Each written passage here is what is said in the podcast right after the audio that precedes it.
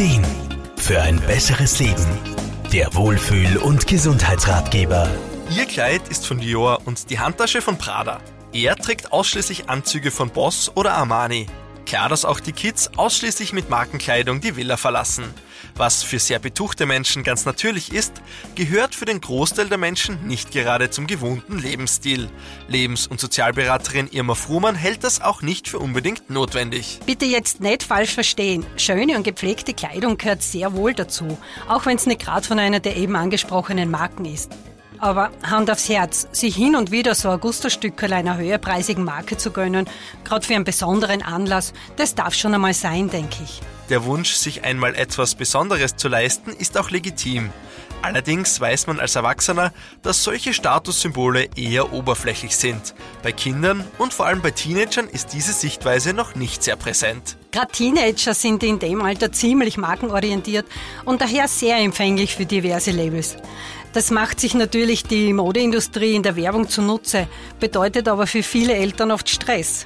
Wer kennt nicht solche Diskussionen wie alle tragen das, nur ich nicht? Für Kinder, vor allem im Teenageralter, ist Kleidung, die gerade in ist, einfach auch ein Statussymbol und verleiht ihnen ein gewisses Selbstbewusstsein. Nicht zu vergessen ist auch der Gruppenzwang.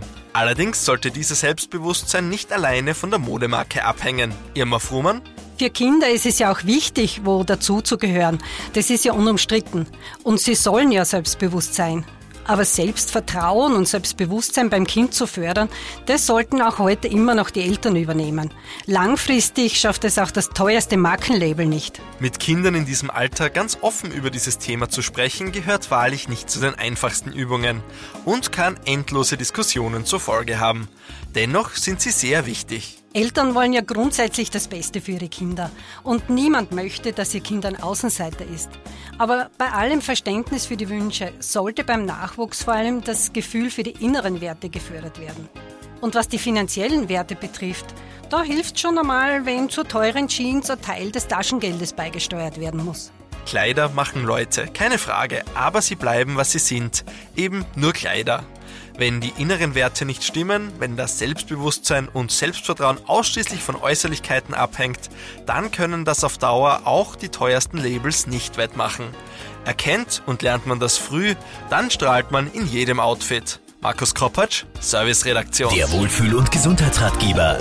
Jede Woche neu.